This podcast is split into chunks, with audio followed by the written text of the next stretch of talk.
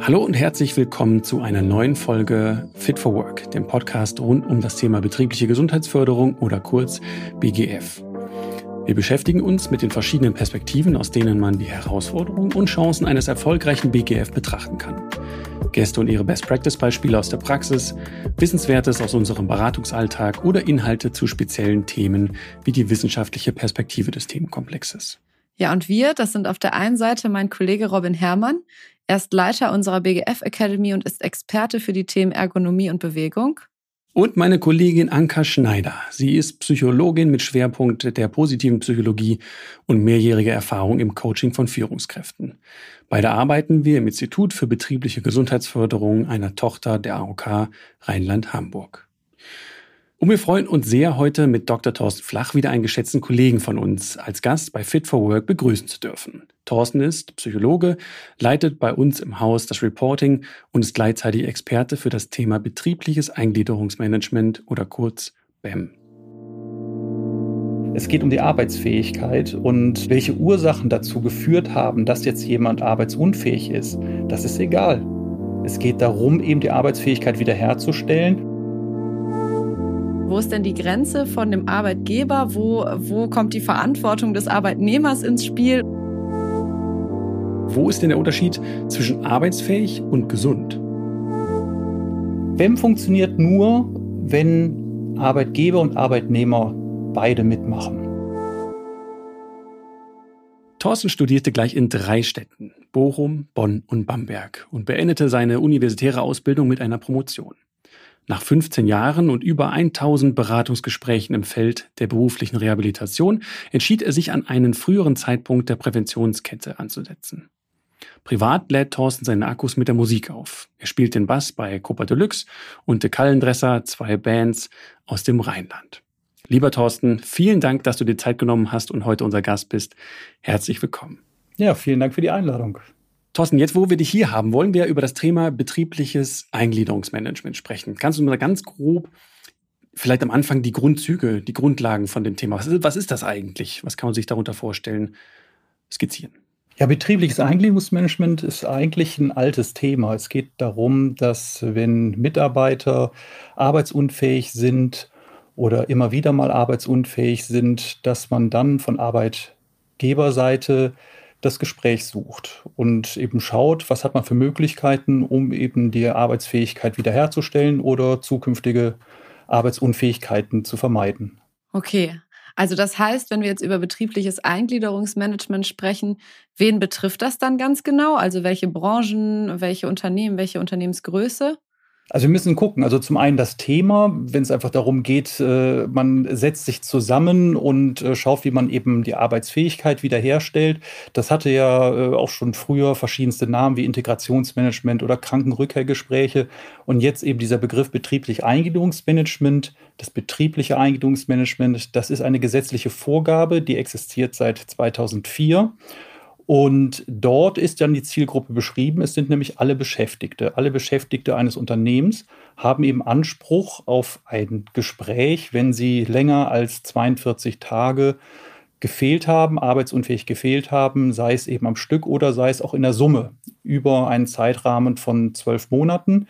Und äh, da schaut man jetzt nicht auf die Unternehmensgröße oder die Branche, sondern die gesetzliche Vorgabe ist, dass eben all diesen dieser Zielgruppe ein Gesprächsangebot gemacht wird. Das heißt jetzt zum Beispiel, wenn ich jetzt äh, ein familienbetriebenes Unternehmen habe, wie beispielsweise ein Malereibetrieb, ähm, und wir sind fünf und eine Mitarbeiterin sozusagen ist krank, dann habe ich als Geschäftsführerin oder als Chefin dann die, die Pflicht, mich im Rahmen des BEM damit auseinanderzusetzen, wie sie wieder zurückkehrt nach einer längeren Zeit. Das ist im Endeffekt das, womit wir uns hier heute beschäftigen, oder? Genau.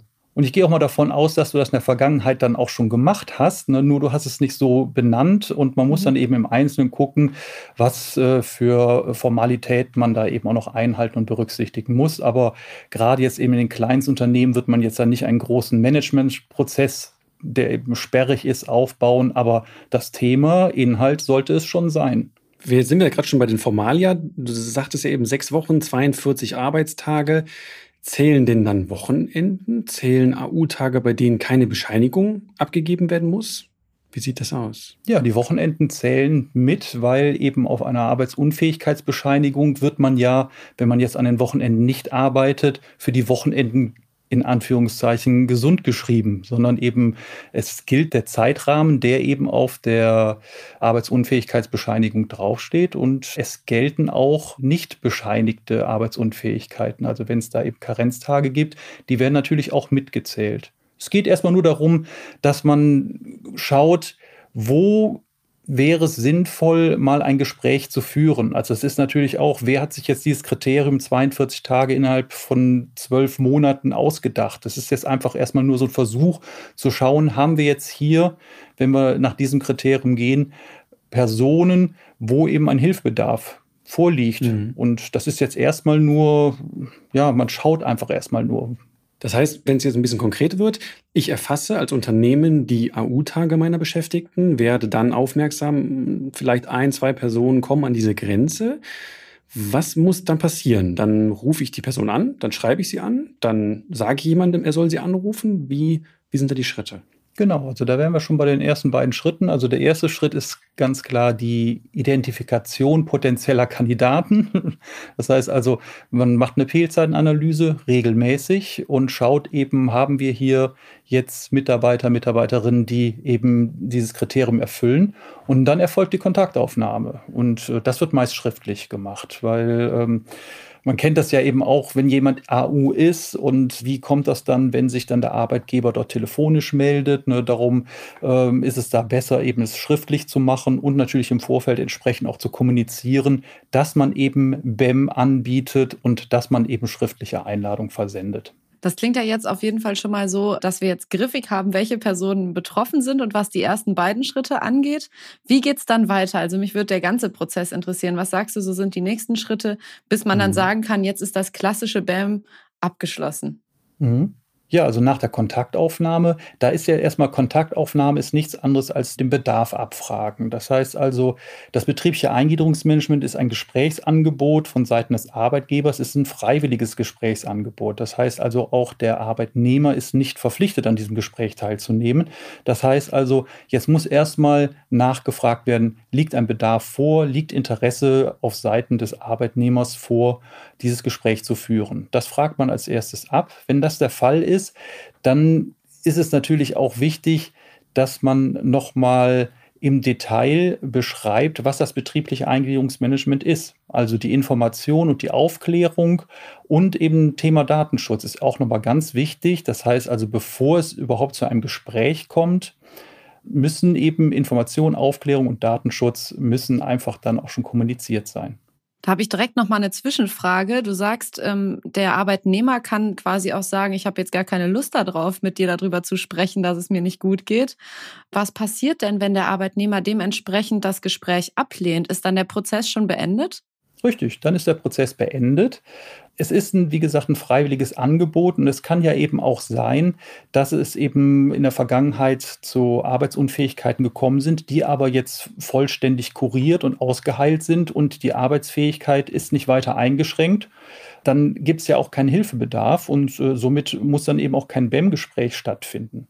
Das heißt, wenn Personen möglicherweise arbeitsunfähig sind durch eine Ursache, die im privaten Bereich liegt und das summiert sich auf über sechs Wochen und der Arbeitgeber schreibt diese Person an und fragt, hast du Interesse an einem BEM-Gespräch? Und diese Person, der Arbeitnehmer dann sagt, nein, das ist ein privates Problem, das kannst du nicht lösen und lehnt ab, ist das auch völlig in Ordnung? Um, ähm, also dass es ablehnt, ist in Ordnung, aber die Unterscheidung, ob jetzt eben äh, die Ursache im Privaten liegt oder eben jetzt nicht, das ist für mich jetzt eben kein Kriterium, wo ich sagen würde, an der einen Seite, auf der einen Seite äh, werde ich eben BEM durchführen und bei der anderen nicht.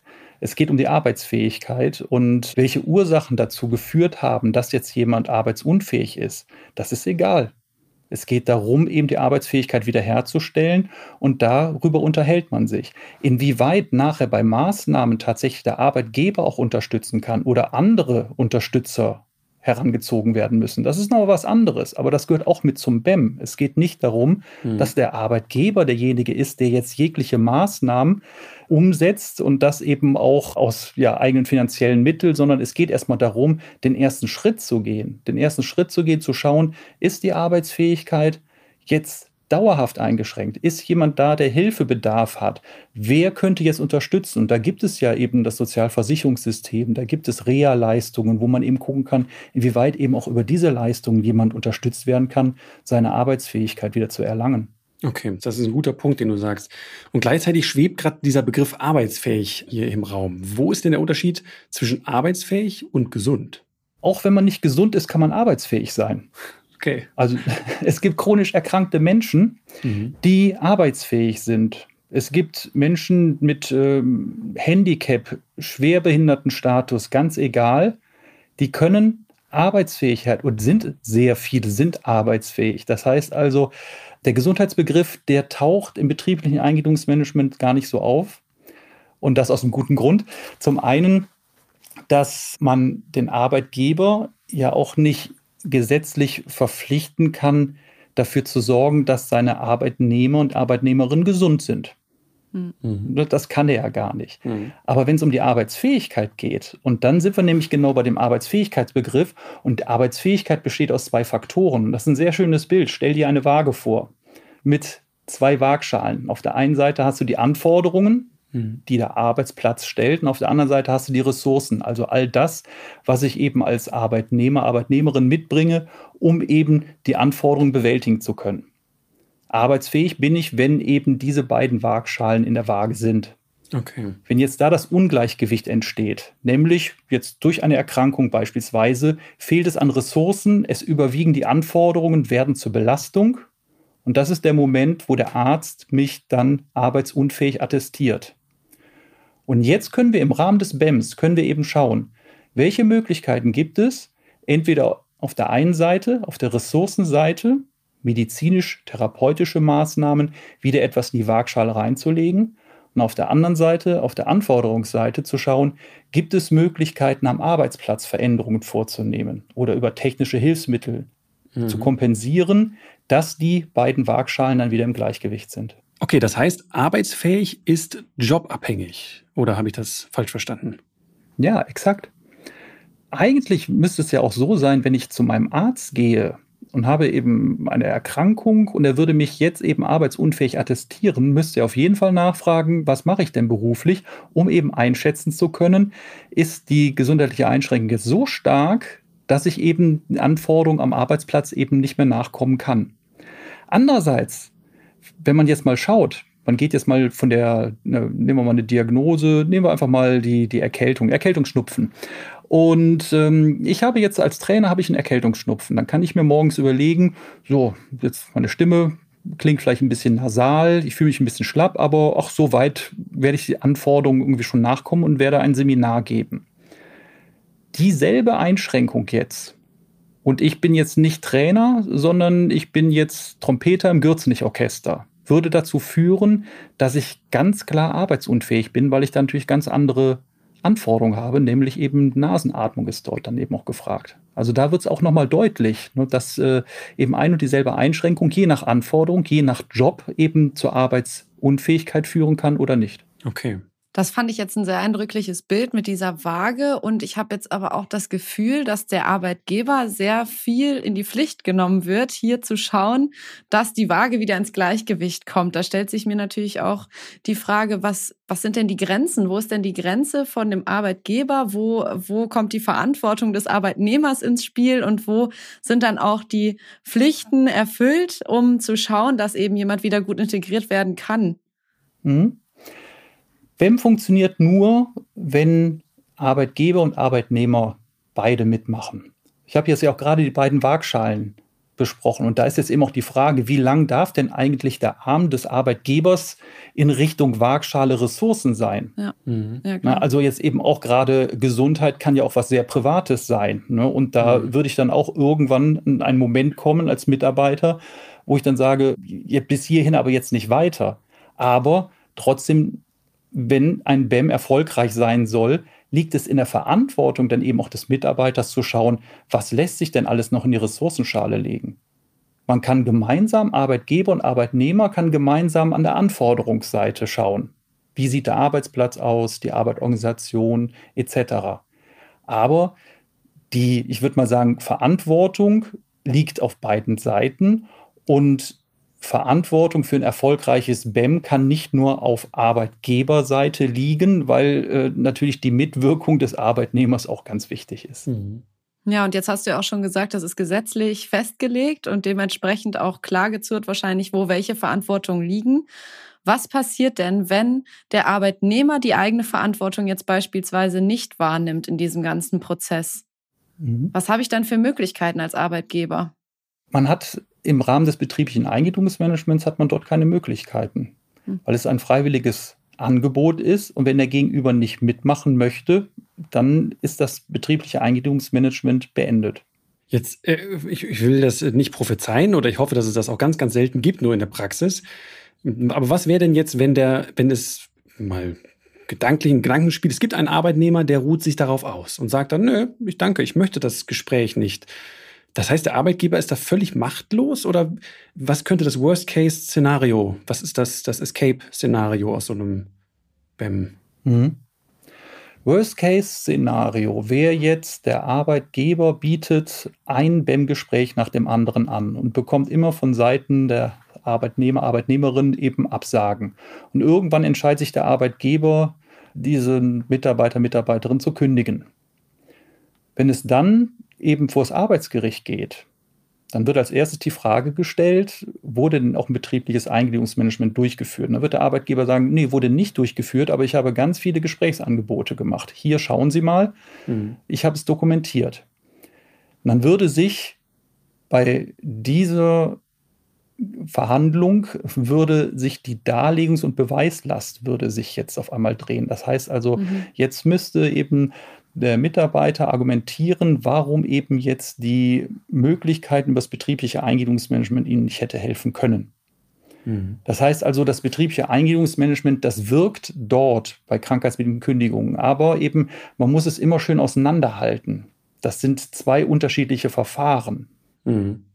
Okay, das ist jetzt das, das Worst Case. Wir hoffen, dass es nicht so, so häufig in der Praxis tatsächlich durchgesetzt wird. Was ist denn Best Case? Best Practice? Was, was läuft im besten Fall ab? Der Arbeitgeber schickt eine Einladung und was passiert dann? Ja, der Arbeitnehmer hat sich entweder auch schon über das betriebliche Eingliederungsmanagement informiert und äh, sieht da auch eine Chance und die beiden setzen sich zusammen und schauen, welche Möglichkeiten gibt es, eben die Arbeitsfähigkeit wiederherzustellen und dauerhaft zu sichern. Das ist ein Gespräch und das, sagen wir so, Best Case wäre dann eben, man wirft sich eigentlich quasi diesem Gespräch einfach den Ball hin und her.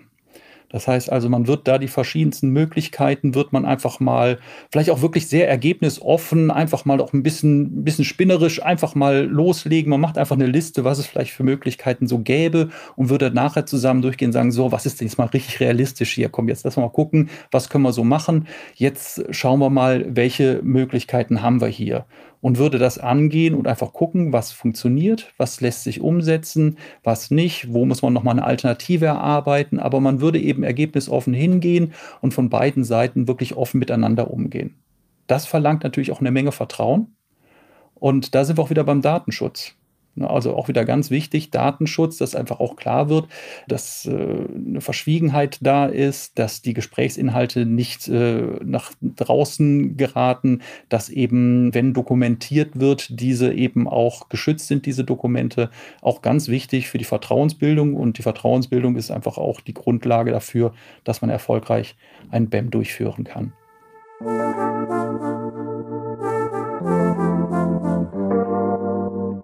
Jetzt haben wir ja schon so ein bisschen darüber gehört, dass dann diese Gespräche stattfinden und da auch die ein oder anderen Möglichkeiten jongliert werden, was so die beste Möglichkeit wäre, jetzt im Endeffekt gegen diese Arbeitsunfähigkeit anzugehen und wieder den Mitarbeitenden oder die Mitarbeiterin fit zu machen für den Job. Hast du aus deiner Erfahrung so ein paar Möglichkeiten, die du uns mal nennen kannst, die da angegangen werden können, um eben zu unterstützen, wieder zurück in den Job zu kommen? Mhm.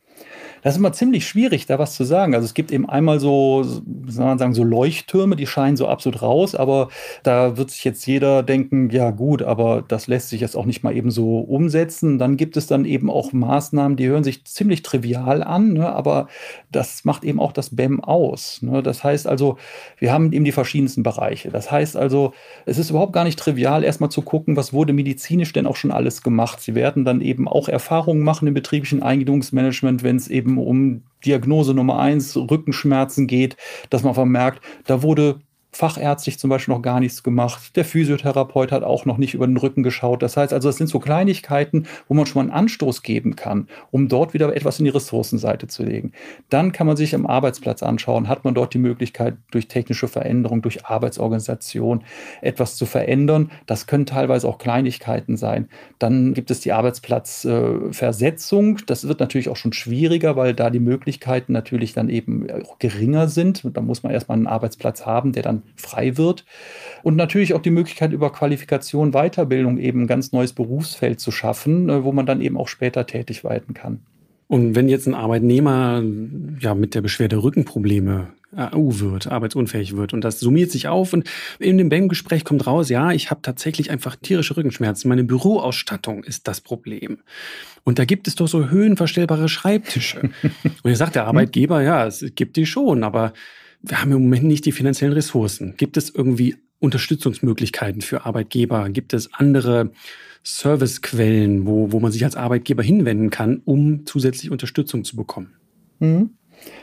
Ich würde jetzt, bei dem Beispiel würde ich jetzt erstmal vorsichtig sein, weil BEM darf ja auch kein Wunschkonzert sein. Von wegen, ich bin arbeitsunfähig mhm. und hör mal zu, lieber Arbeitgeber, ich wünsche mir jetzt eins, zwei, drei. Mhm, okay. Das kann alles sinnvoll sein, keine Frage. Ne? Aber eben, wie ich gerade auch schon gesagt habe an dem Beispiel, ich möchte gerne wissen, ob man mit einer anständigen Rückenschule und ein bisschen mehr Bewegung ne, vielleicht eben auch äh, gute Resultate erzielt. Ne? Weil was habe ich davon, wenn ich jetzt irgendwie den Arbeitsplatz super umgestalte, aber an der Ursache wird überhaupt nichts gemacht ne? und es kommt dann immer weiter, kommt es dann zur Verschlechterung des Zustandes ne? und man muss dann in einigen Jahren wieder nachfassen, was so die technische Ausstattung angeht. Aber grundsätzlich gibt es natürlich Unterstützungsmöglichkeiten, wenn es darum geht, eben auch eine Büroausstattung anzupassen. Da muss man im Einzelnen gucken, weil es muss geguckt werden, dient jetzt diese Büroausstattung ähm, auch der Gesundheitsförderung, also der Prävention, oder haben wir jetzt hier schon mit einem Fall der Rehabilitation zu tun? Das heißt also, haben wir hier jemanden, wenn der jetzt nicht diese Büroausstattung bekommt, dann würde sich seine Arbeitsfähigkeit seine Erwerbsfähigkeit so dermaßen verschlechtern, ne, dass vielleicht sogar eine Erwerbsunfähigkeit irgendwann im Raum besteht, dann wäre das natürlich auch eine Frage, mit der sich dann eben auch der Rehabilitationsversicherungsträger auseinandersetzen würde, wie beispielsweise die Rentenversicherung oder die Arbeitsagentur. Aber da gibt es jetzt eben auch nicht, äh, wie gesagt, jeder Fall muss im Einzelnen dort geprüft werden. Und es gibt Fälle, dann werden dort Kosten oder auch anteilig die Kosten eben von der Rentenversicherung übernommen für so eine Büroausstattung. Es kann aber auch sein, dass es das Ergebnis ist, nee, lieber Arbeitgeber, es gehört mit zu deiner Fürsorgepflicht, dass du dafür sorgst, dass die Büroarbeitsplätze eben entsprechend ausgestattet sind.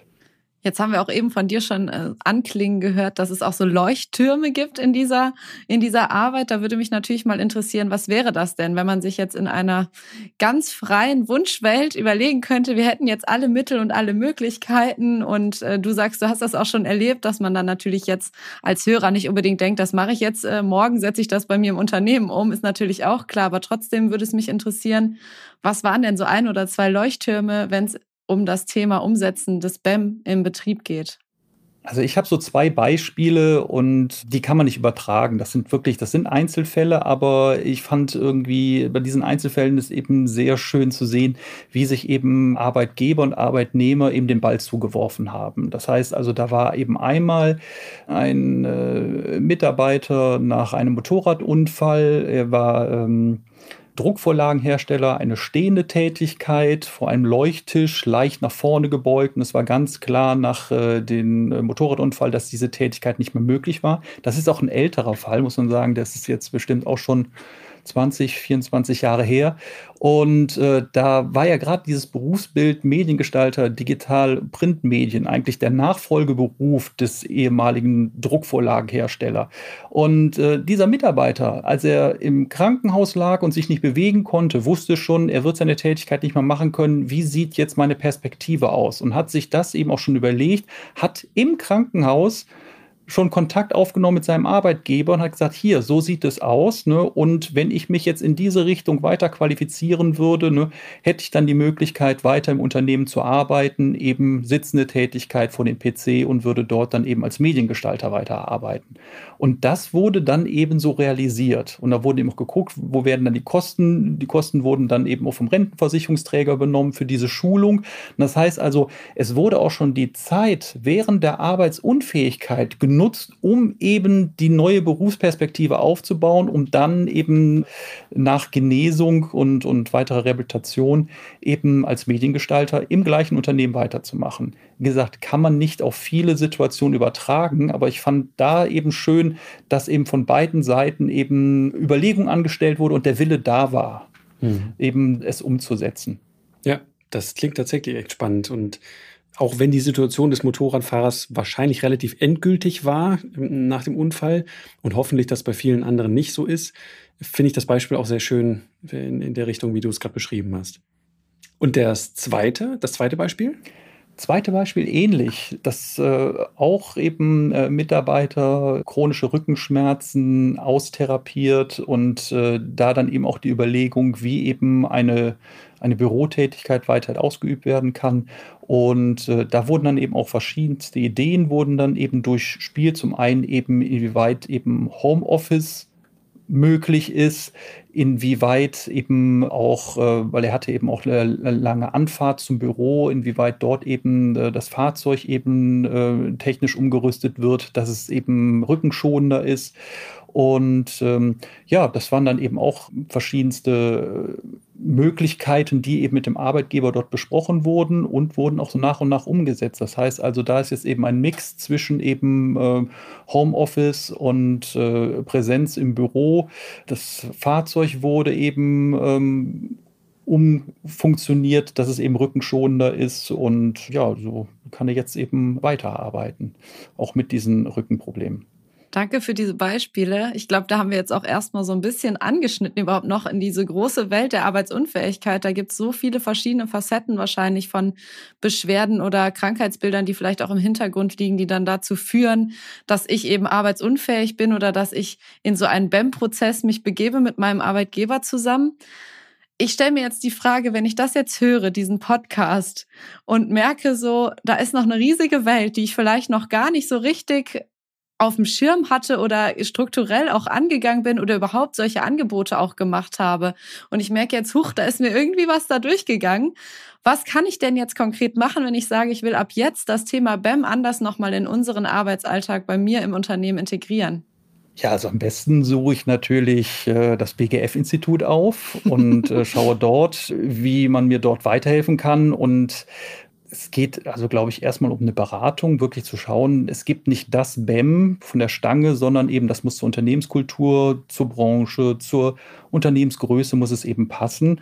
Und danach würde man dann eben auch schauen, wie man so ein betriebliches Eingliederungsmanagement umsetzt vor Ort. Das heißt also auch, da kann es sein, dass man entweder ein ganz schmales BEM macht, also wie jetzt auch dein Beispiel von vorhin, ne, dass man da eben als Malermeister, da macht man jetzt nicht das große formale Managementsystem, aber eben man braucht schon ein paar Informationen, um wirklich zu wissen, was passiert, wenn der Fall eintritt, an wen kann ich mich wenden, wo finde ich Unterstützung.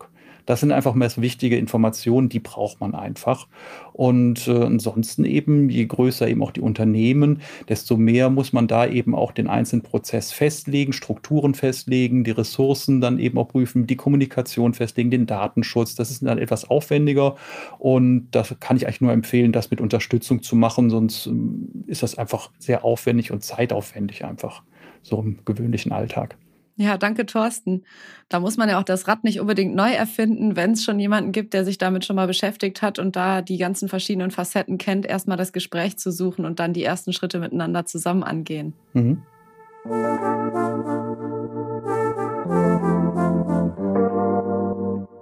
Dann haben wir tatsächlich jetzt noch einen letzten Block für dich vorbereitet, wo wir drei Fragen mhm. mitgebracht haben und uns freuen würden, wenn du die einmal kurz für uns beantworten würdest. Mhm. Bereit? Okay. Als erstes, was an deiner Arbeit im Bereich der betrieblichen Gesundheitsförderung hat dich denn am meisten verblüfft? Da muss ich nochmal nachdenken. Ja, das hat mich am meisten verblüfft. Ich glaube, dass man einen langen Atem braucht, dass man viele kleine Schritte gehen muss. Also das, in der BGF kann man nicht am großen Rad drehen. Einfach so, jetzt habe ich hier die Maßnahme XY und alles wird gut und man kann da ganz tolle Effekte mit erzielen. Sondern dass es wirklich wichtig ist, ein anständiges Fundament zu schaffen, das eben auch wieder der, der Unternehmenskultur des, äh, des Unternehmens eben auch stimmig ist und darauf aufbauend wirklich zu schauen, welche Schritte geht man und dann wirklich eben kleine Schritte gut kommunizieren, dass man wirklich auch viele Leute erreicht und eben auch auch die, die Haltung, die Einstellung im Kopf jedes Einzelne zur BGF eben auch ändern kann. Danke dafür. Dann haben wir als zweiten Block noch zwei Satzanfänge, wo wir dich bitten würden, die kurz in einem Satz vielleicht zu vervollständigen. Als erstes, mein größter Fehler in der BGF war die Beraterfalle. Die Beraterfalle, dass ich quasi als Experte auf einmal dastand, ähm, wo ich nicht Experte bin und äh, wo ich eben äh, als Berater die Rolle eben verlassen habe. Und was war dann im Kontrast dazu dein größter Triumph im BGF?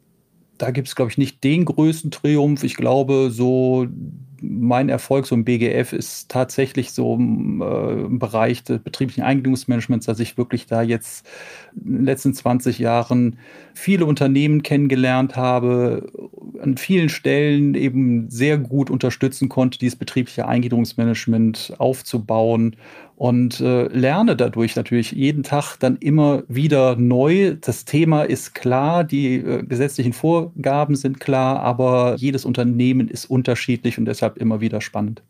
Ja, und dann haben wir als dritte Abschlussfrage noch etwas vorbereitet und da habe ich jetzt so gerade gedacht, du hast gesagt, du bist jetzt schon 20 Jahre ja in diesem Thema unterwegs. Wenn du dir jetzt noch mal überlegst, du hättest den Thorsten von vor 20 Jahren vor dir und würdest mit allem Wissen, was du jetzt schon angesammelt hast, mit all den Erfahrungen noch mal die Möglichkeit haben, dir einen Ratschlag mit auf den Weg zu geben, bevor du dich mit dem Thema betriebliche Gesundheitsförderung jetzt anfängst zu beschäftigen. Was würdest du dir selbst raten? Ach, da würde ich auch wieder Richtung Beraterfalle gehen. Also ich würde, bevor ich eben eine Antwort gebe, würde ich lieber noch mal zwei, drei Mal fragen. Vielleicht gibt mir der Gegenüber schon die Antwort. Super, vielen Dank. Das war sehr spannend. Hm, es kann natürlich sein, dass die unsere Zuhörerinnen und Zuhörer auch noch Fragen haben. Und wenn dem so ist oder ihr andere interessante Aspekte erfahren möchtet, sendet sie gerne an uns. Sendet sie per Mail an podcast.bgf-institut.de. Zu guter Letzt bleibt uns nicht mehr viel übrig, als dir, lieber Thorsten, vielen, vielen Dank auszusprechen. Das war sehr interessant, sehr lehrreich. Ich konnte einiges mitnehmen und äh, für die nächsten Gespräche mit Unternehmen noch ein bisschen mehr Input bekommen. Dankeschön. Ja, vielen Dank. Danke, Thorsten. So, Robin, das war doch wieder eine interessante Folge, würde ich sagen. Was hast mhm. du denn aus dieser Folge so für dich mitgenommen? Ich fand es total interessant, als Thorsten erklärt hat, dass arbeitsfähig nicht gleich gesund bedeutet und dass die Arbeitsfähigkeit von Personen jobabhängig ist. Also das BEM orientiert sich an der jobabhängigen Arbeitsfähigkeit der Beschäftigten. Das war für mich auch nicht so ganz klar. Von daher ja, finde ich das total spannend, das auch nochmal eben so zu sehen, dass das nochmal separiert werden muss. Wie sieht es bei dir aus? Was, wie, wie fandest du es?